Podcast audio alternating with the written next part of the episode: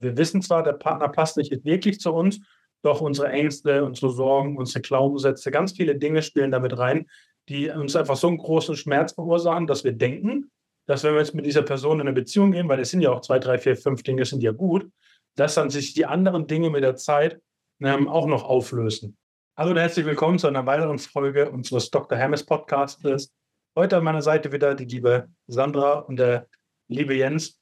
Wir widmen uns heute dem Thema, dass wir immer mehr Menschen bei uns im Call sitzen haben, die eine Beziehung eingegangen sind, obwohl sie am Anfang wussten, dass die Person nicht die richtige für sie ist. Aber bevor sie alleine bleiben oder bevor sie ähm, niemals Kinder bekommen oder sonst irgendwas, wie gehen sie so eine Beziehung ein, was dazu führt, dass sie dann Beziehungen haben, die zwei, drei hm, Jahre meistens gehen, die am Anfang vielleicht noch ganz schön sind, wenn der rosa-roten Brille-Phase, die dann mit der Zeit abflachen und man dann meistens in der Situation ist, wo man sich denkt, ah, wie bin ich jetzt hier gelandet und wie komme ich da wieder raus? Dann lassen doch direkt reinstarten. Genau. Und dann würde ich auch mal direkt reinstarten mit, und ganz wichtig, später kommen wir auch noch zu Tipps, wie ihr schon am Anfang beim Dating herausfinden könnt, ob die Person zu euch passt, was die Red Flags sind und was ihr da, was ihr da tun könnt, dass ihr gar nicht erst in so einer Situation landet, dass ihr drei Jahre Beziehung hinter euch habt, wo es euch nicht so gut geht. Und äh, auch noch Tipps, wenn ihr in so einer Beziehung seid und für euch jetzt erkennen solltet, ah, das ist vielleicht doch nicht das, was ich will und ich will äh, da raus. Auch hier geben wir richtig gute Tipps euch mit an die Hand, wie ihr das schafft, da wieder rauszukommen. Deswegen bleibt dafür ein paar dran und ähm, bis zum Ende. Es lohnt sich. Genau. Und ich gucke jetzt hier mal kurz auf meine Notizen. Wir fangen nämlich direkt an mit dem, äh, mit dem Anfang einer Beziehung. Das ist nämlich so diese Verliebtheitsphase. Jens, was würdest du sagen, ähm, woran erkennt man, dass man verliebt ist? Also es gibt natürlich viele Zeichen, woran man erkennt, dass man verliebt ist. Und einer der Punkte ist halt eben, dass man wirklich viel an diese Person denkt, dass sie wirklich ständig an den Gedanken ist, dass man denkt, ah, was macht die gerade und sich also Fragen stellt, also auch Neugier für die Person hat und einfach merkt, ah, die ist jetzt mehr präsenter in meinen Gedanken, also hat die anscheinend noch eine gewisse Wichtigkeit bekommen.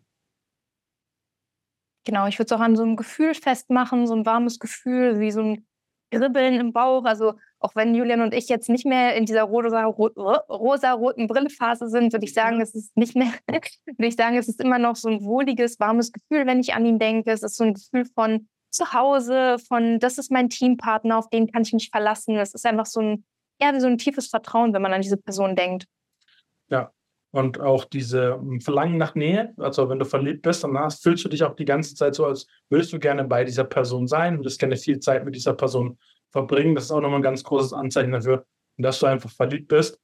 Und ähm, Eifersucht ist auch so ein Thema. Wenn du jetzt nämlich jemanden magst oder kennenlernst oder jemanden toll findest und du bist verliebt in diese Person und du siehst, dass diese Person sich viel mit anderen Menschen unterhält, ähm, bekommt so eine leichte Eifersucht auf, also eine Eifersucht, dass du denkst, warum redet die Person gerade mit jemand anders und nicht mit mir. Das sind schon mal so die ersten Anzeichen für Verliebtsein. Und wir haben jetzt so gesagt, auch in der heutigen Folge soll es ja darum gehen, wie kann ich jetzt verhindern, dass ich mit jemandem zusammenkomme, ähm, mit dem es vielleicht nicht so funktioniert.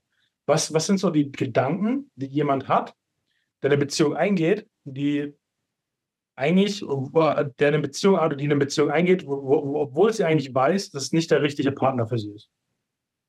Das ist halt ein Punkt, den sehen wir halt relativ häufig. Auch gerade gestern wieder im, im Coaching-Call, ich halt gefragt habe, okay, der möchte sich zu Anfang der Dating-Phase, würde der sich viel aufopfern für die, für die Partnerin. Und da habe ich gefragt, okay, woran liegt denn das? Was ist der Glaubenssatz, der dahinter steckt? Und hat er gesagt, ja, ich bin nicht gut genug. Und das ist die eine Seite, ich bin nicht gut genug oder auch ich habe Angst, allein zu sein oder ich finde vielleicht nie jemand Besseres. Und aus diesem Mangel heraus, sich dann auf, das, auf etwas einzulassen, einfach nur um diesen Mangel zu lösen, aber nicht um irgendwas ja, aus positivem Antrieb herauszumachen. Das kennst du auch zu gut, oder? Ja, absolut. Also diese Angst vorm Alleine sein, die kenne ich nur zu gut. Mich auch schon in die ein oder andere Beziehung getrieben. Und das sehen wir auch bei unseren Klienten ganz häufig, dass es so ist. Oder gerade wenn wir Mütter haben und die dann sagen, ja, ich weiß nicht, ob ich mich von meinem Mann trennen soll, weil wir haben ja Kinder und wer nimmt mich denn mit zwei Kindern? Also das ist auch noch so ein, so ein Punkt, den wir oft hören. Ja, einfach, dass wir, wir wissen zwar, der Partner passt nicht wirklich zu uns, doch unsere Ängste, unsere Sorgen, unsere Glaubenssätze, ganz viele Dinge spielen damit rein, die uns einfach so einen großen Schmerz verursachen, dass wir denken, dass wenn wir jetzt mit dieser Person in eine Beziehung gehen, weil es sind ja auch zwei, drei, vier, fünf Dinge sind ja gut, dass dann sich die anderen Dinge mit der Zeit ähm, auch noch auflösen. Wie seht ihr das? Das ist halt leider selten der Fall, weil in diesen Fällen sage ich immer, die Leute sind eigentlich mit dem Potenzial des Partners zusammen. Weil viele Leute haben viel Potenzial, aber schöpfen es irgendwie so aus. Das heißt, ich investiere viel Zeit und dann bin ich vielleicht schon ein paar Monate mit dir zusammen, hatte schon ein paar Mal Sex und dann denke ich mir, ja, irgendwie klappt das ja vielleicht noch, weil der ist ja sonst in manchen Momenten echt ein toller Kerl. Aber es ist halt nur dieses Potenzial, mit dem man zusammen ist. Und das macht halt auf Dauer leider echt traurig und unglücklich und senkt halt dann auch mit der Zeit auch den Selbstwert. Ja, das hast du echt schön gesagt. Das fand ich so noch nicht, aber das hat so richtig auf den Punkt getroffen, dass man dann mit dem Potenzial zusammen ist. Also eigentlich mit so einer Scheinwelt, die es gar nicht gibt, aber auf die man wartet oder man hofft, dass es irgendwann eintrifft, aber es wird halt niemals eintreffen. Ja. ja. Und dann auch noch eine Sache, die ich gerade auch diese Woche in einem Call hatte, habe ich gefragt, okay, aber warum bist du dann noch mit ihm zusammen? Das war auch wirklich auch Beleidigungen und wirklich auch lebensbedrohliche Sachen, die da gekommen sind. Und dann kam sie, ja, aber vielleicht würde er mit einer anderen Frau glücklich werden und dann bin ich das Problem und dann würde ich diesen tollen Mann nicht mehr haben oder dieses Potenzial, was er hat, wenn er, wenn er das Potenzial abrufen könnte. Und das ist dann auch, das ist dann so auf Englisch dieses wishful thinking. Aus der Hoffnung heraus hofft man, dass es vielleicht doch irgendwie klappt. Ja. Aber letztendlich, ja, es ist halt einfach nur das Potenzial. Und es ist so wie ein, wie ein, wie ein Mitarbeiter. Wenn man einen Mitarbeiter einstellt, der hat vielleicht viel Potenzial, aber wenn man halt nach ein paar Monaten sieht, der kann das Potenzial nicht mehr ansatzweise abrufen, würde man auch sagen, sorry, Kollege, du bist vielleicht ein netter Kerl, aber das, was ich hier brauche, bekomme ich nicht. Und es wäre schön, wenn man es schaffen würde, auch in Beziehung, da dieses, diese Ratio reinzubringen und sagen, hör mal zu, ich mag dich, du hast viele gute Seiten, aber meine Bedürfnisse, die ich habe, kannst du mir leider nicht erfüllen. Lass uns doch getrennte Wege gehen und vielleicht werden wir dadurch beide mehr glücklich. Okay, auf jeden Fall danke dir. Und ähm, zum Thema Beziehung oder wenn du in einer Beziehung bist und genau solche Gedanken hast, kommen wir später auf jeden Fall noch dazu. Ja. Da würde mich jetzt noch gerne die nächste Frage interessieren. Woran erkenne ich überhaupt, dass der Mann in mich verliebt ist? Also wenn ich jetzt eine Frau wäre, woran erkenne ich, dass der Mann verliebt ist? Also natürlich die Sachen, die wir auch schon gesagt haben, ist halt Nähe und das, also dass er Nähe sucht, aber auch gemeinsame Zeiten. Das ist dann so ein Punkt, den man auch sehr gut erkennen kann. Wenn ihr euch schon seit drei, vier, fünf Wochen trefft und er sich trotzdem eine Arme pro Woche meldet, da würde ich mir langsam Gedanken machen, weil dann, weil als Mann, also ich, ich sage nur schon, Männer machen, was sie wollen. Was meine ich damit? Wenn man Zeit mit dir verbringen will, fragt er. Wenn man dich seinen Eltern vorstellen will oder seinen Kumpels, macht er das. Wenn er all die Sachen nicht macht, dann will er das anscheinend nicht. Und da helfen auch keine Ausreden wie, ja, er war beruflich unterwegs, es war der Sommer, wie auch immer. Nein, wenn ein Mann das wirklich will, den nächsten Schritt zu gehen, macht er das. Wenn diesen Schritt nicht geht, ist er entweder blockiert oder er will nicht, aber er geht diesen Schritt nicht. Und das ist dann so ein Zeichen, dass er eben nicht genug verliebt ist. Und das Gegenteil ist halt, wenn er halt sagt, ja, wir haben uns diese Woche schon mal gesehen, aber ich will jetzt noch das Wochenende mit dir verbringen. Lass uns das verlängerte Wochenende in Italien machen. Oder ähnliches. Und dementsprechend einfach den nächsten Schritt einzuleiten. Das ist so ein sehr, sehr schönes Zeichen. Ja. ja. Würde ich auch so sehen, auch dieses, wie oft er sich meldet, ob er morgens einen guten Morgen schreibt oder abends gute Nacht und ne, wie, wie viel der Kontakt da ist, wie bemüht er auch ist, ob man Zukunftspläne auch macht, ne? je nachdem, wenn man eine Fernbeziehung gerade hat oder jemanden kennenlernt aus der Ferne, ob dann so Pläne kommen wie, Mensch, ich könnte zu dir ziehen oder, also nicht direkt, dass man zusammenzieht, aber dass man schon so die Tendenzen sieht, dass da ein Job in der Nähe gesucht wird ähm, ja, dass man einfach langfristig gemeinsam auch Pläne macht. Ein gemeinsamer Urlaub in zwei, drei Monaten. Das ist ja eigentlich auch schon so ein schönes Anzeichen, dass man weiß, okay, der bleibt die nächsten Monate vielleicht an meiner Seite. Okay, sehr schön. Und dann kommen wir zu einer schönen, schönen Frage, ähm, über die ich und, äh, ich und Sandra uns auch schon mehrfach gestritten haben, weil ich eine andere Erinnerung im Kopf habe wie Sie. Und das ist die Frage, ab wann weiß man, dass man zusammen ist? Und das würde ich erstmal den Jens übergeben, bevor wir jetzt dazu äußern bevor wir beide uns anfangen zu streiten. Wir uns prügeln hier. Also für mich war es eigentlich immer so wie eine Absprache. Das ist so nach dem Motto, ich meine, auch als wir uns kennengelernt haben und die Geschäftsbeziehung aufgebaut haben, haben wir auch immer gesagt, okay, machen wir das jetzt oder machen wir das nicht? Und für mich war das auch immer, es gab immer dieses Gespräch, für die, um die Klarheit zu haben machen wir das jetzt? Machen wir das exklusiv? Was natürlich bei mir auch immer ein äh, Thema war, diese Frage. Exklusiv.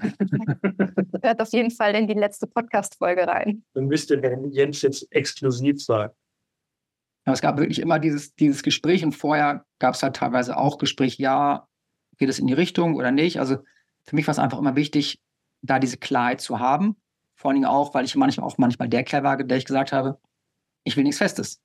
Dann habe ich es aber auch, auch so kommuniziert. Manchmal wusste ich selbst nicht, aber das heißt, für mich war es einmal wichtig, dass es dieses Gespräch gibt. Und ab diesem Gespräch war dann für mich auch klar, okay, jetzt, äh, jetzt sind wir zusammen. Und dann haben wir auch eigentlich immer gesagt, okay, das ist jetzt, also ist das jetzt also unser Tag hier?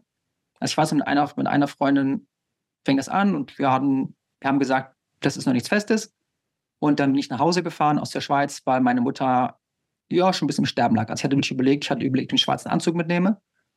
Und weil wir gesagt haben, dass es halt noch alles locker ist, hat sie gesagt, ja, denk an Kondome, weil sie war gerade dabei und wollte mich halt, glaube ich, ein bisschen aufmuntern, weil sie wusste, warum ich jetzt nach Hause fahre. Und dann habe ich gesagt, nee, ich brauche keine Kondome mehr. Und dann hat sie ein bisschen geguckt, ist ja, weil im Moment will ich keinen anderen, im Moment will ich nur dich. Dann hat sie gesagt, ah, okay, also wollen wir das jetzt so exklusiv machen, wollen wir jetzt also zusammen sein? Und dann haben wir das gemacht. Sie hat mich dann zum Bahnhof gebracht, weil das war relativ eine Hauruck-Aktion.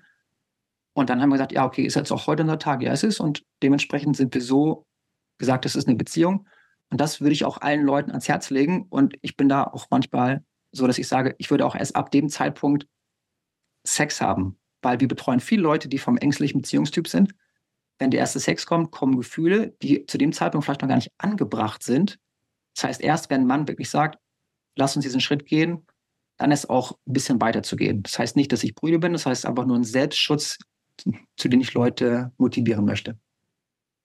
Bei uns ist andersrum. ja, in meiner Beziehung auch, aber es ist halt, es ist bei vielen Leuten andersrum, aber ich mache es einfach gerne bewusst, auch wenn manchmal Leute fragen, ja, da, da fängt es gerade an, soll ich da schon den Schritt gehen? Und dann, wenn die Frage kommt, sage ich eigentlich immer, wenn du willst, dass was Ernstes werden könnte und ich kenne dich vom Typ her, ich glaube, du neigst zu, zu sehr, zu schnell zu Gefühlen, warte noch mal. Und dann machen sie das und wenn sie dann manchmal doch diesen Sex machen und hinterher merken, ah, okay, jetzt ist doch nichts geworden, aber jetzt habe ich Gefühle und komme da nicht von weg und hänge da ein paar Wochen in den Seilen, das ist halt echt ärgerlich. Ja, das macht auf jeden Fall Sinn. Ja. Julian, erzähl doch gerne.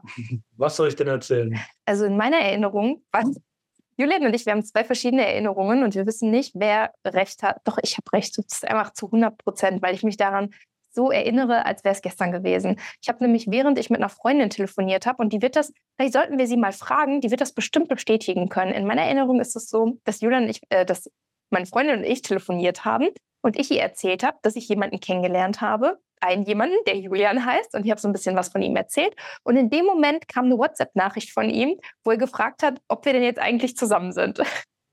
Genau. So war das bei uns. Ja, weil mir das auch super wichtig ist, so wie Jens gesagt hat, da Klarheit zu schaffen und so, hey, wir treffen uns, wir verstehen uns, ähm, da entwickelt sich gerade was, bei uns passt alles, ähm, wollen wir nicht einen Schritt gehen und zu sagen, wir sind ein Paar.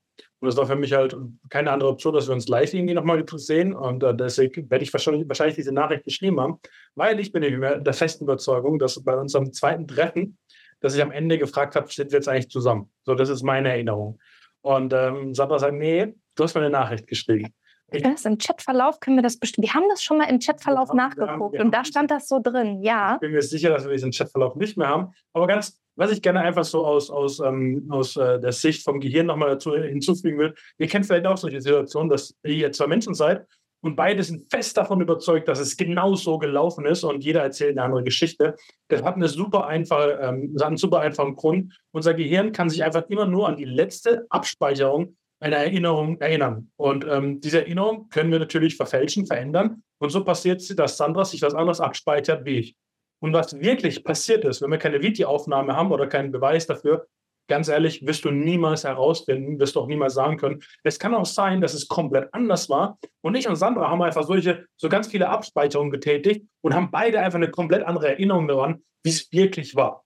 Und es ist halt super wichtig zu sagen. Das heißt, wenn ihr solche Momente habt, wo ihr streitet bis aufs Blut, war, ich war früher so ein Mensch, äh, wo ihr bis aufs Blut streitet, dass ihr so, euch so 1000 Prozent sicher seid, dass ihr genau wisst, wie es passiert ist. Nee, wisst ihr nicht, weil es ist einfach vom Gehirn her unmöglich. Ähm, du speicherst dich immer deine letzte Erinnerung ab. Und es kann auch schon sein, dass zehn Minuten nach diesem Ereignis, dass du dir schon irgendeine Information hinzugesponnen hast oder weggesponnen hast und dass sie nach zehn Minuten schon verfälscht ist. Deshalb hier ganz wichtig, einigt euch einfach, dass, also ich und Sandra gucken und Mann sagen, wir wissen es beide nicht und Sandra nickt dann und sagt, ja, wir wissen es beide nicht. Aber sie will halt recht haben, das ist auch okay und ich gebe ihr den Punkt und ich sage einfach, ja, ich habe diese Nachricht geschrieben, jetzt haben wir es auf Video, jetzt haben wir den Beweis. Ich weiß aber auch, wir, wir gucken gleich nochmal in den Chatverlauf. Ich okay. weiß, dass wir das schon mal recherchiert haben und du gesagt hast, stimmt, du hast recht. Okay, ich würde auch direkt zum nächsten Punkt nämlich übergehen, bevor wir jetzt auf eine, eine stundenlange Diskussion. Und das ist nämlich, was wir ganz, ganz, ganz oft hören und was wir auch so draußen mitbekommen in der Social-Media-Welt, ist so dieses Männer verlieben sich durch Distanz. Was genau meine ich damit, ist so dieses, ähm, du, du musst als Frau ähm, nicht ähm, schwer zu haben sein, du darfst nicht leicht zu haben sein, du musst auf Distanz gehen, so. der Mann muss für dich kämpfen. So. Das ist ein ganz, ganz weit verbreiteter Glaubenssatz, den habe ich auch schon sehr, sehr häufig gehört. Ähm, Jens oder Sandra, wer will, wer will sich dazu äußern? Also ich muss sagen, mir ist das tatsächlich noch nie passiert, dass ähm, Distanz von meiner Seite aus irgendwas gebracht hat, sondern es war immer so dieses, entweder es hat funktioniert, zum Beispiel Julian und ich, da hat es funktioniert und wir hatten einfach die ganze Zeit Kontakt und es war auch so unbeschwert, es war nicht gezwungen, ich musste nicht darüber nachdenken, kann ich ihm jetzt noch eine Nachricht schicken oder nicht, sollte ich jetzt auf Distanz gehen. Also diese Erfahrung habe ich auch in vergangenen Beziehungen nicht gemacht, sondern es war immer sowas, Ungezwungenes, es hat funktioniert. Ich meine, so die erste Beziehung, die ich hatte, da hat man noch SMS geschickt, da hat man dann überlegt, ob man die neun Cent noch übrig hatte für eine SMS oder nicht. Da gab es noch kein WhatsApp. Aber ansonsten hat es eigentlich immer funktioniert und ich hatte eher das Gefühl, dass wenn man distanziert ist, so Freundinnen um mich herum oder auch Klienten, die das so berichten, dass das eigentlich der falsche Weg ist und dass das so ein falscher Glaubenssatz ist, der, den man hat. Ich weiß auch nicht warum, aber vielleicht könnt ihr das ja aus männlicher Sicht mal sagen, wie das für euch ist, wenn ihr eine Frau datet und sie ist distanziert. Habt ihr dann diesen Jagdinstinkt? Weil das, das habe ich auch oft als Tipps mitbekommen von anderen Freundinnen, die gesagt haben, nein, ne, das kenne ich auch, die gesagt haben, du musst unnahbar sein, er muss dich jagen. Männer sind Jäger und Sammler, die wollen erobern. Wie war das, Jens? Also ich will erstmal kurz ein bisschen zu der theoretischen Seite übergehen, weil das ist dieser Glaubenssatz, Männer verlieben sich über Distanz, wird leider auch von gewissen Dating-Gurus so kommuniziert. Und das ist halt total ärgerlich, weil ja, es gibt Männer, die so funktionieren. Und leider sind das eben genau die Männer, die viele Frauen eben gar nicht wollen. Das sind dann so die, die Player, die F-Boys, die sie einfach nur Spaß haben wollen. Und wenn die dann irgendwann jemanden nicht bekommen, dann kommt auf einmal oh, die ist ein bisschen schwieriger zu kriegen, an der ist vielleicht was dran. Und dann wird wirklich was in denen geweckt. Das freut vielleicht auch die Frau, aber am Ende ist das schon der Brutkasten für eine toxische Beziehung oder der Brutkasten für einen Partner, der dich nur erobern will und dann am Ende doch wieder, wieder loslässt. Ja. Und ich kann sagen, dass in meiner Dating-Zeit gab es, glaube ich, zwei, drei Beispiele, wo ich zwei Frauen gleichzeitig kennengelernt habe. Und da war ich deutlich unreflektierter und ich bin tatsächlich der Frau gefolgt, die schwieriger zu kriegen war. Und es ist nie gut ausgegangen. Das heißt, ja, wir Menschen funktionieren leider so. Und gleichzeitig ist das eine Sache, die unglaublich ungesund ist. Deswegen, dieses Männer verlieben sich über Distanz, ja, manche schon, aber die, die das tun, die will man eigentlich nicht unbedingt haben. Perfekt, kann ich echt gar nicht mehr hinzusagen, weil genau das ist der Punkt. Ähm, und zu mir, zu meiner Seite, wenn, wenn es bei mir eine Frau gemacht hat, ich habe sehr schnell das Interesse verloren, weil ich mir gedacht habe, was soll der Quatsch? So wie Sandra gesagt hat, wenn man sich doch versteht, wenn doch alles super ist, dann muss ich doch keine Spielchen spielen, nur um irgendwie interessanter zu wirken. Also, wenn das mal bei mir vorgekommen ist, dass eine Frau auf Distanz gegangen ist, habe ich gesagt, ja gut, Pech.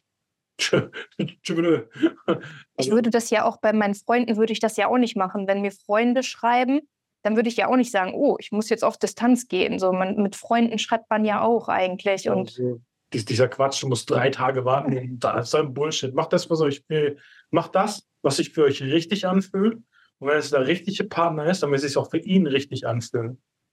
Ganz einfach. Ob es zweimal am Tag melden ist, ob es jeden Morgen gute Morgen schreiben ist oder was auch immer. Wenn es sich für den pa wenn, wenn es der richtige Partner ist, dann wird auch das behalten, das, was für euch richtig ist, wird auch für ihn automatisch richtig sein. Ja, da genau. gibt es keine Regeln. Da gibt es kein, du musst Distanz aufbauen, du musst so, so übst. Nein, Bullshit.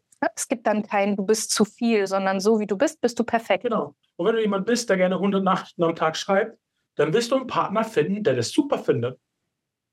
Und das ist okay. Und da musst du dich nicht verstellen, da musst du dich nicht irgendwie einhängen.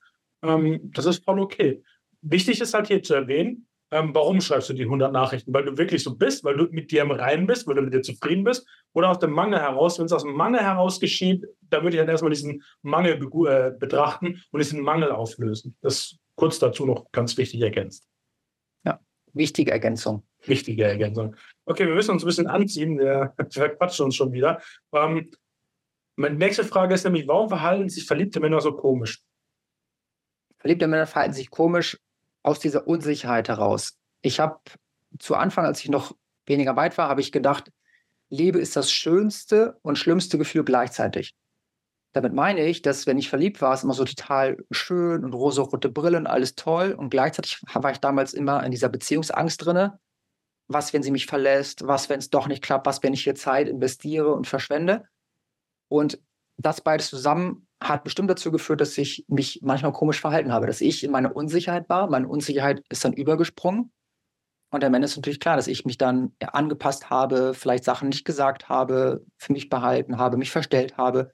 Und dann habe ich mich damals halt schon komisch verhalten aus meiner eigenen Unsicherheit heraus. Ja, und das schreibe ich so. Der größte Punkt ist einfach Unsicherheit, weil wir nicht wissen, wie wir damit umgehen sollen. Manchmal ist es auch so, dass das Gefühl von Liebe neu ist. Und bei Männern ist es manchmal so, wenn da ein neues Gefühl ist, dann sind sie sofort überfordert, weil sie nicht wissen, wie sie damit umgehen können sollen. Ähm, das könnten mögliche Gründe sein. Und er hat auch Angst vor Ablehnung. Angst also, vor Ablehnung. Gerade jetzt ähm, vorgestern oder gestern einen Call gehabt, wo es eben auch darum ging. Man gesagt, ja, ich möchte mich gerne mehr in der Beziehung öffnen. Ich habe aber einfach Angst davor. Und da haben wir halt uns diese Angst angeguckt, haben die Angst abgelegt und jetzt hieß es, ja, ich habe wirklich echt Lust, jetzt mehr, mehr in die Tiefe zu gehen, mehr zu teilen, auch meine verletzlichen Seiten. Aber es, viele Leute haben Angst, gerade davor. Und leider, weil früher das Öffnen auch manchmal in die Hose gegangen ist. Also ähm, jetzt ein Kerl, mit dem ich schreibe, der war mit einer narzisstischen Frau zusammen.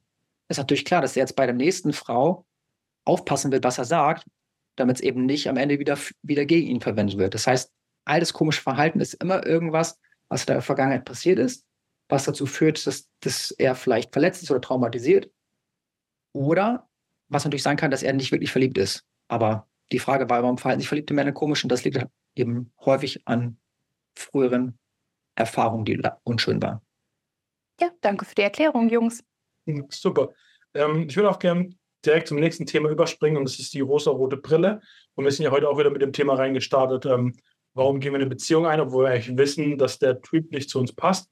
Ähm, das dann auch die rosa-rote Brille-Phase dazu da, weil wir dann, wir sind halt dann auch äh, verliebt oder in der Verliebtheitsphase und da sind halt manche Dinge, ähm, stehen wir drüber, nehmen nicht so ernst. Ähm, da gibt es ja ganz viele Dinge. Ich will jetzt gar nicht so sehr darauf eingehen, was ist überhaupt diese rosa-rote Brille, sondern mehr, ähm, warum, wie lange gibt es so eine rosa-rote Brille-Phase und warum ist das so gefährlich? Und hat die jeder? Also Dr. Jens, Dr. Jens wird uns diese Frage beantworten. Und die Frage ist auch, hat die zwingend jeder? Also wenn ich jetzt zurückdenke und wenn ich mit jemandem zusammengekommen bin, wo ich wusste, hm, das ist jetzt nicht so meins, dann hatte ich nicht das Gefühl, dass es diese rosa-rote Brille war. Also beim Julian, wo ich wirklich dieses Liebesgefühl hatte, sage ich mal, oder halt immer noch habe, ähm, da war die rosa-rote Brille viel stärker, viel intensiver, so dieser ganze Cocktail als vorher so in Beziehungen, wo ich wusste, ah, das ist jetzt nicht so das, aber ich gehe diese Beziehung trotzdem mal ein. Da, wenn ich mich zurückerinnere, weiß ich, hatte ich diese rosarote Brille nicht. Die hatte ich nur zweimal in meinem Leben. Und das halt bei Partnern, wo ich wusste, okay, den will ich wirklich. Soll ich schon zu dem Chemie-Cocktail kommen? Du kannst ja, zu allem Frage, kommen. Also, also ganz wichtig, es gibt einen Unterschied zwischen Verliebtsein und Liebe. Das ist dieser Chemie-Cocktail, zu dem kommen wir gleich. Ich würde erstmal gerne auf dieses Thema rosa-rote Brille, ähm, wie lange geht so eine Phase und was ist daran so gefährlich? Und dann würde ich übergehen zu. Gut. Also, wie lange die geht, ist sehr verschieden. Ich habe gehört, dass sie teilweise bis zu zwei Jahre gehen kann. Das habe ich bei mir selbst noch nicht erlebt. Bei mir waren es so, würde ich sagen, zwischen drei bis neun Monaten. Und das war wirklich eine intensive Phase mit viel Gefühl, mit so aus dem Hochgefühl. Ich meine, ich habe teilweise hatte einen Nebenjob, war dann abends noch Party machen und habe zwei, drei Stunden geschlafen, aber hatte Energie für zehn, einfach weil ich gerade so verknallt war. Also fühlt sich toll an, aber ist leider, wie Julian gesagt hat, auch echt gefährlich, weil in dieser Phase bin ich wie in so einem Rauschzustand und sehe teilweise die Realität gar nicht. Das heißt, ich überidealisiere die Partnerin oder den Partner und sehe Sachen gar nicht. Denke, ja, alles gut, weil das ist ja toll, das ist ja toll, das ist ja toll. Aber die Sachen, die ich da ignoriere, sind eigentlich die Sachen, die später im Alltag zählen. Und wenn dann diese rosa-rote Brille abschwächt, dann sehe ich auf einmal klarer, wie die Person wirklich ist. Und dann kommen so Sätze wie, er hat sich so verändert. Und meistens hat sich, also manchmal hat sich die Person verändert, ja, aber häufig hat die Person sich nicht verändert, sondern die Brille ist weg und man sieht die Realität und fängt an, nicht mehr alles tolerieren zu wollen oder zu können, was natürlich auch gut ist, aber man hat einfach Sachen vorher ignoriert. Und deswegen ist so diese magische Grenze, wo Beziehungen zwischen sechs und zwölf Monaten scheitern, weil jemand sagt, er hat sich so verändert oder sie hat sich so verändert. Dabei ist einfach diese Brille weg und man schafft es nicht, diesen Übergang von Verliebtheit zu Liebe zu gehen. Wie lange hielt die rosarote Brille bei dir, Julian? Mm. Ich würde sagen, in früheren Beziehungen war die länger da, aber bei dir war ich mir ziemlich früh sicher, dass es, dass es für die Ewigkeit eigentlich sich, also es fühlt sich an, als wenn wir für die Ewigkeit bestimmt. Und ähm, die rosarote Brille, mh, hm, wenn ich jetzt mal so über unsere Beziehung nachdenke und so über den Moment, hat sich bei mir eigentlich nicht viel verändert. Also so, es war jetzt nicht so, dass ich mir die Dinge einfach angenommen habe, die da waren und äh, die ich jetzt nicht mehr annehmen kann, sondern ich habe dich von Anfang an so angenommen, wie du bist. Du hast ja alle, wir haben ja beide alle Karten auf den Tisch gelegt. Also so diese klassische rosa-rote Brille und ähm, ich ignoriere, also ich nehme das gar nicht wahr und das ist gar nicht da, hatte ich bei dir gar nicht, weil ich ja von Anfang an diese Sicherheit und dieses Vertrauen hatte, dass es, dass es mit uns das Richtige ist und dass es der Weg ist, den ich gehen will. Ich würde so sagen, hm, dann, wenn du so fragst, würde ich sagen, so die ersten zwei Monate war so die rosa-rote Brille-Phase bei uns oder bei mir jetzt. Ja, die war bei mir, war die bei dir ein bisschen länger. Ich würde sagen, so bis das Baby auch auf der Welt war. Also es gibt auf jeden Fall einen Unterschied von der Zeit, wo das Baby noch nicht da war und wir viel Zeit auch zusammen hatten, so zu Zeit zu zweit und kennenlernen. Ich bin ja relativ schnell schwanger geworden. Und dann, so als das Baby dann da war, dann hat es sich nochmal verändert, aber es hat sich nochmal zum Positiven verändert. So, also ja. Und noch zu der Frage, die, die Sandra auch noch gestellt hat, hat das jeder? Und nein, hat es nicht. Und das Problem ist, ich kriege manchmal auch die Fragen gestellt, wenn ich meine Frage-Sticker mache auf Instagram. Ja, wir sehen das schon so lange und irgendwie der Funke springt nicht über. Und das ist dann, dass Leute warten auf diese rosarote Brillephase und auf die Verliebtheit. Aber die braucht es ja eigentlich gar nicht. Wenn das Vertrauen da ist, wenn ich schon diese Sicherheit habe, dann denkt man, ah, der Kerl ist langweilig, aber dabei ist der einfach nur ein sicherer Beziehungstyp und ein sicherer Hafen. Aber weil ich immer früher gelernt habe, dass Beziehung immer Drama sein muss, dass Beziehung und Liebe Angst sein muss, werden diese Trigger nicht gedrückt und man denkt, ah, okay, das ist irgendwie ein langweiliger Typ. Das heißt also, wenn man diese Phase nicht hat, kann das sogar ein sehr gesundes Zeichen sein. Wenn man diese Phase extrem hat, also wenn ich jetzt an die Geschichte von mir denke, das war eine, irgendwie habe ich echt gekämpft und am Ende habe ich die halt losgelassen ähm, oder ich bin losgelassen worden, wie man das nennen will. Aber das war auch, ich bin dann der Sache hinterhergelaufen, die wirklich gar nicht real war. Dementsprechend, ja, Verliebtheit fühlt sich schön an, aber je früher das zu Ende ist, desto schneller kommt man in den, in den sicheren Hafen von Vertrauen, von tieferem Respekt und auch tieferer Verbindung. Ja. ja. Danke für die Aufklärung. Dann würden wir auch rübergehen zum Punkt, was ist der Unterschied zwischen Verliebtsein und Liebe, Herr Chemiker? Okay, also das ist vor allem dieser Hormoncocktail. Denn wenn ich ähm, in der frühen Verliebtheitsphase bin, wird erstmal sehr viel Dopamin ausgeschüttet, also dieses, dieses Glückshormon, auch wenn man Sachen ja, gemacht hat, ähm, aber auch gleichzeitig auch das Stresshormon, weil ich weiß ja nicht, kommt da wirklich was? Also man schüttet wirklich Cortisol aus, weil man denkt, ah, der oder die ist so toll und gleichzeitig, oh, aber klappt das so wirklich auch? Sind da noch andere Leute im Spiel? Und dann kommt wieder eine Nachricht und man trifft sich und dann ist jetzt wieder doch das hoch und dann sieht man sich wieder ein paar Tage nicht, weil in der Kennenlernphase schreibt man vielleicht mit mehreren Leuten, die andere Seite schreibt auch mit mehreren Leuten. Und das ist immer dieses Wechsel, dieser Wechsel zwischen Angst und Hochgefühl und Angst und Hochgefühl. Und das ist dann wirklich wie, wie ein Drogenrausch, weil es ist Entzug und kein Entzug. Oder äh, sagt man das, Erfüllung dieses, dieses Drogenbedürfnisses. Und das, dieser Cocktail macht halt unglaublich abhängig. Und das ist diese dieses Verliebtheit auf einer hormonellen, biochemischen Seite. Hingegen Liebe ist dann vielmehr so Oxytocin, dieses sogenannte Kuschelhormon. Das ist dann wirklich Nähe, das ist wirklich Sicherheit. Jetzt kann ich mich, kann ich mich ein bisschen fallen lassen. Das ist dann auch das, dieses Langweilige, was manche Leute sagen, ja, nee, das ist irgendwie, der ist mir zu langweilig. Und wenn das zu früh zu langweilig wird, dann ist vielleicht die Beziehung vorbei. Und ich weiß sogar noch, wie mal eine Partnerin kritisiert hat, ja, es ist nicht mehr so wie zu Anfang. Und ich habe immer gesagt, ja, und das ist gut so. Aber ich war damals ihre erste längere Beziehung. Und das habe ich gefühlt, weil die ganzen, ich weiß nicht mehr, ein paar Jahre zusammen, immer wieder der Vorwurf, ja, bei denen ist es anders, aber bei denen ist es anders und bei uns ist irgendwie da die Luft raus. Und ich hoffe, dass es jetzt, sie ist mittlerweile Mutter geworden, ich hoffe, dass es in einer neuen Beziehung anders wird, dass sie da halt mehr in dieses Vertrauen geht und sagt, es ist okay, dass es jetzt ein bisschen anders ist als in der rosa-rote Brille-Phase.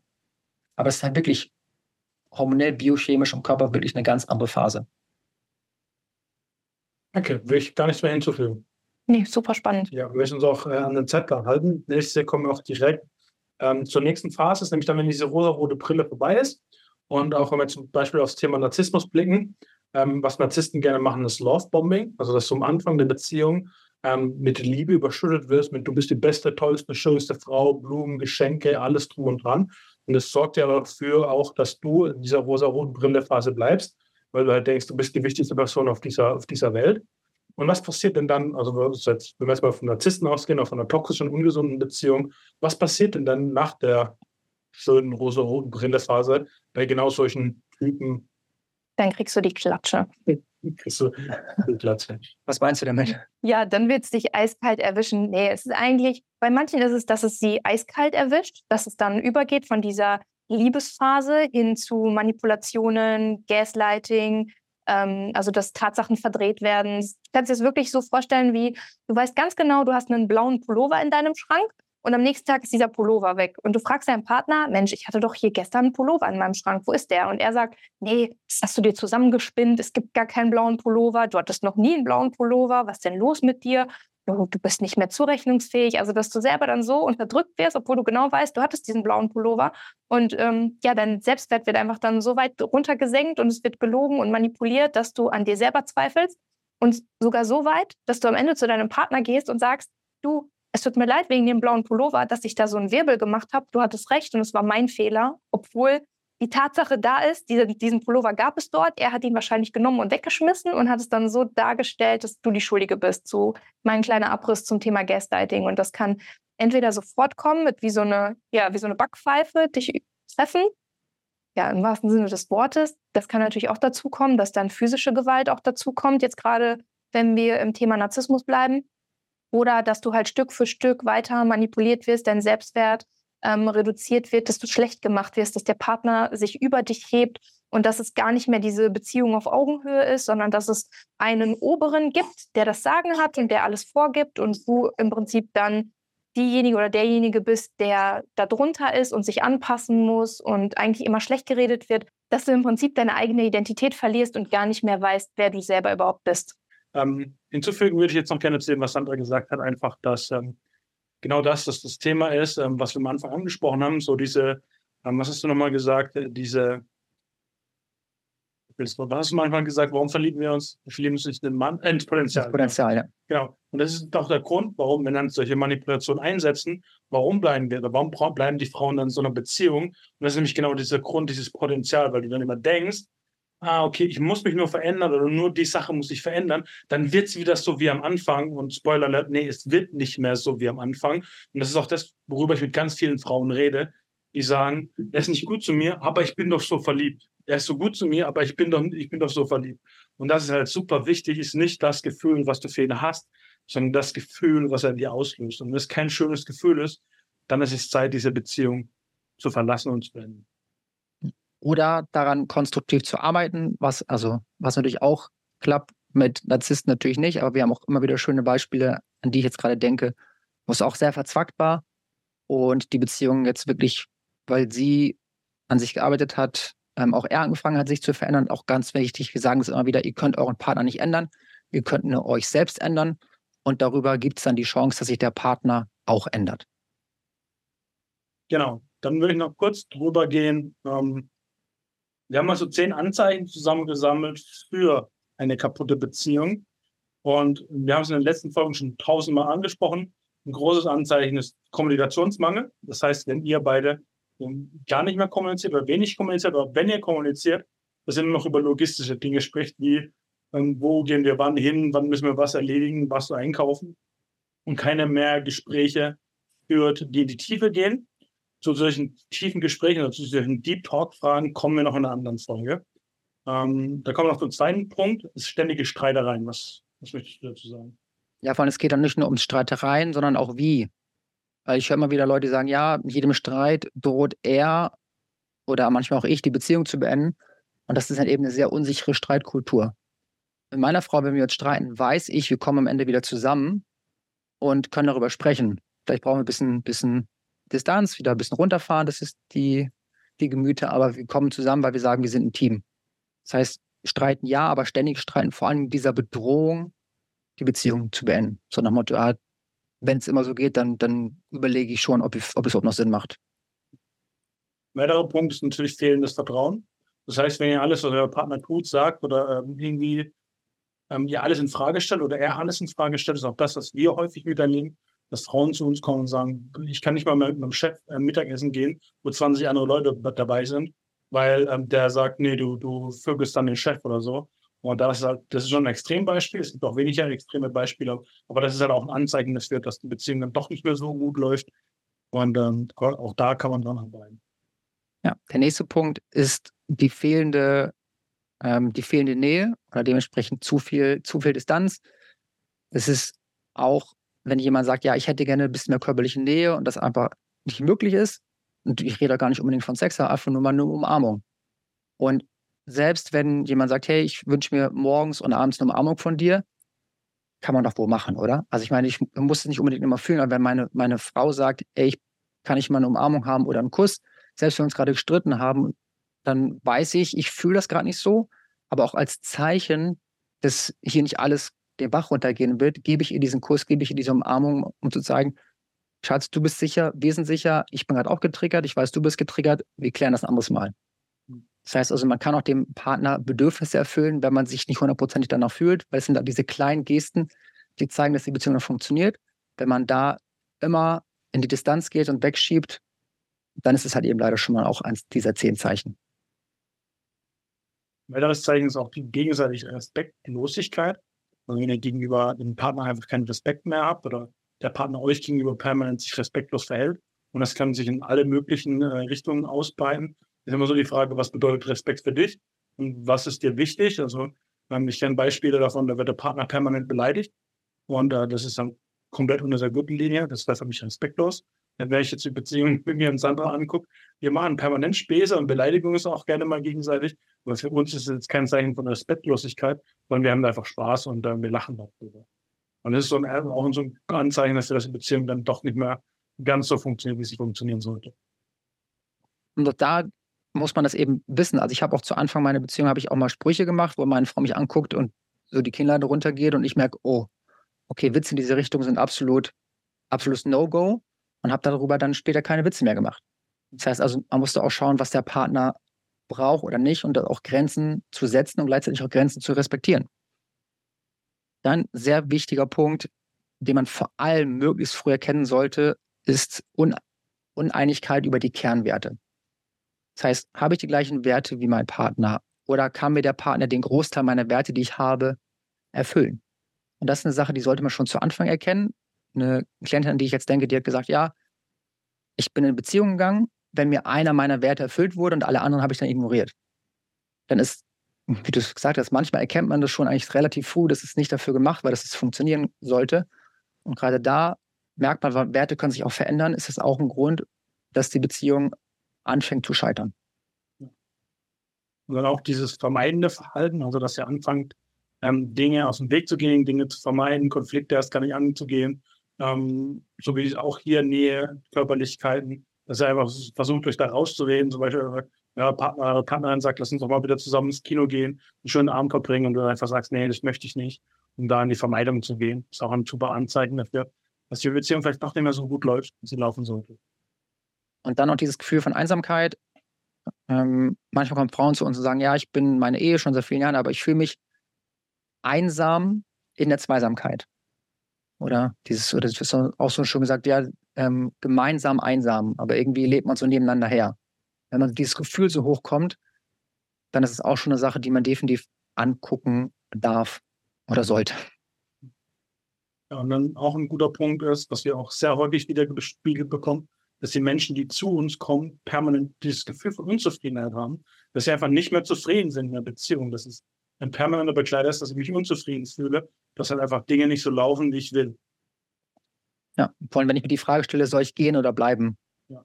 Das ist so eine Sache. Und auch ähm, immer wenn ich schwierige Phasen mit meiner Frau habe, diese Frage kommt mir nicht. Ich weiß, dass ich bei ihr bleiben will und ich habe diese Frage nicht. Ich bin manchmal unzufrieden, ja, aber es, wenn, wenn man sich das schon regelmäßig stellt, soll ich gehen oder soll ich bleiben, dann ist es schon ein sehr starkes Anzeichen. Und dann natürlich der Punkt, den Sandra eben schon erwähnt hat, ist das ganze Thema Manipulation und Kontrolle.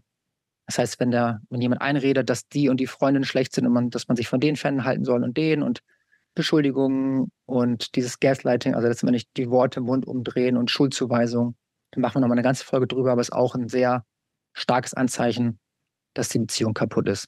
Damit das Letzte. Genau. Und jetzt haben wir zu Anfang schon versprochen, dass wir sagen, wie man das von Anfang an verhindern kann, in so eine Spirale reinzurutschen. Genau, dazu gibt es ganz wichtige Säulen und wir mit unserer Dr. Hermes Methode ähm, decken natürlich diese Säule ab und bauen erstmal diese Säulen mit dir zusammen auf. Doch um eine Kurzfassung davon zu machen, ist erstmal, was Jens gerade schon angesprochen hat, super wichtig sind Werte. Dass du erstmal deine Werte kennst, weißt, welche Werte dir wichtig sind und du checkst auch ab, ob dieser Partner dir diese Werte gibt und ob diese Werte abgedeckt sind. Weil wenn diese Werte fehlen, so wie Jens gerade gesagt hat, einer ist da und vier weitere sind nicht da, das ist halt schon mal ein Indikator dafür, dass die Beziehung halt keinen langfristigen Erfolg hat. Und was halt auch wichtig ist, okay, gibt es Werte, die der Partner vertritt, die ich vielleicht mir nicht so wichtig sind, aber mit denen ich leben kann. Ja, und da noch die Frage auch, wenn man einen Partner einen Wert nicht erfüllen kann, zum Beispiel wenn ein Partner sehr freiheitsliebend ist und der andere mehr näheliebend, was können wir früh für Absprachen treffen, wie das geht? Dass wir, dass wir da zu einem Konsens kommen. Also auch da wieder das Thema Kommunikation ist unglaublich wichtig. Der andere Punkt neben den Werten ist wirklich, ähm, ich nenne das gerne so das Verhalten zu spiegeln. Wenn man jetzt einen Mann kennenlernt und der meldet sich regelmäßig, dann meldet man sich genauso regelmäßig.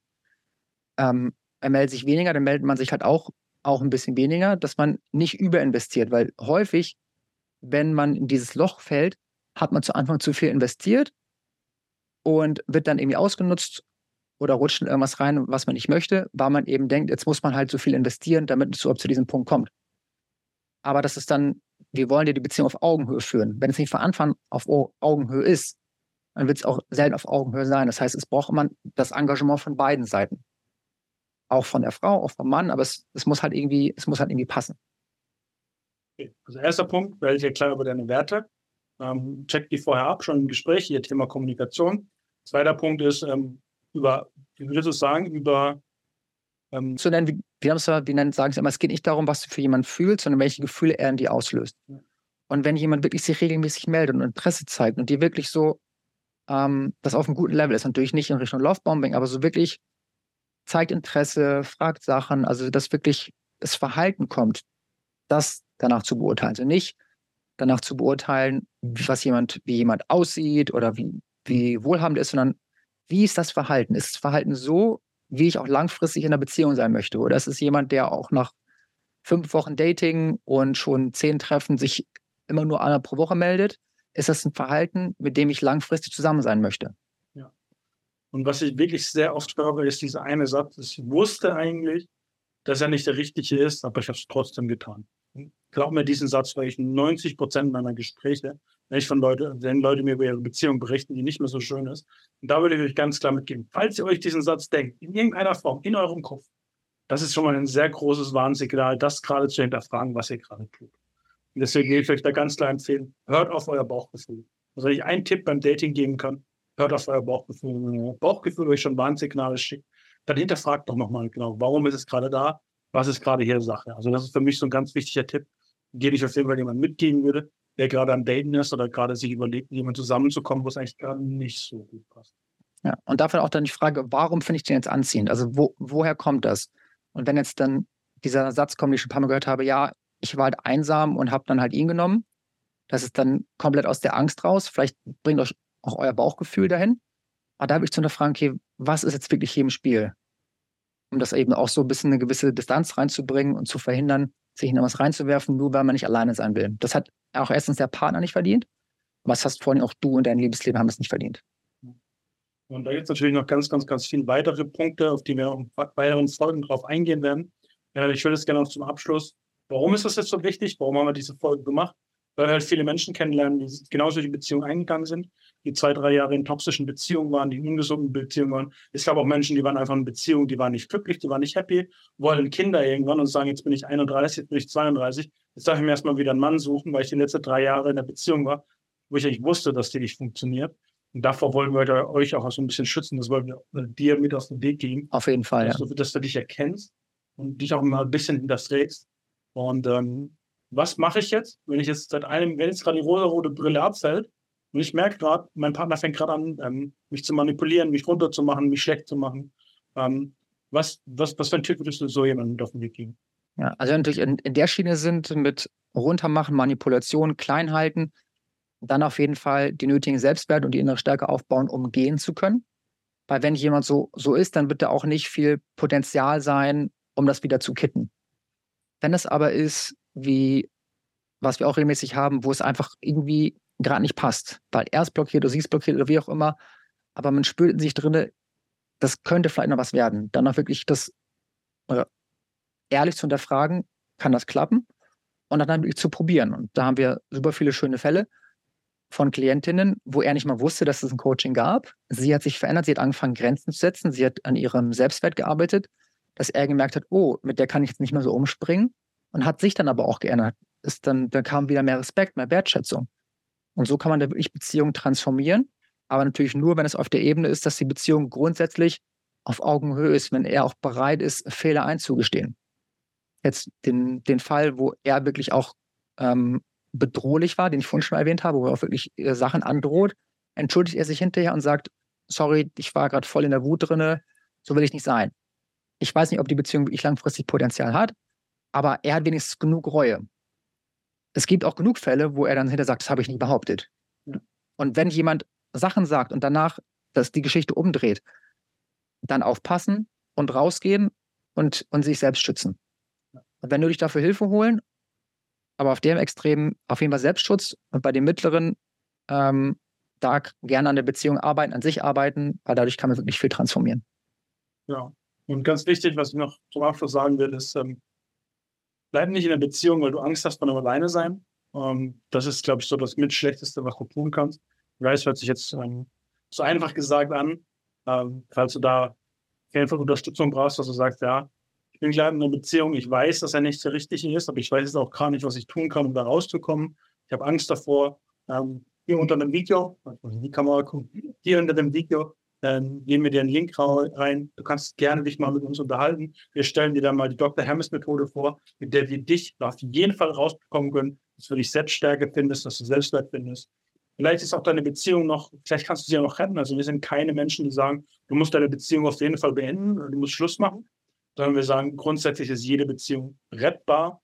Ähm, wichtig ist halt, du kannst nur dich selber ändern und nicht die Menschen um dich herum.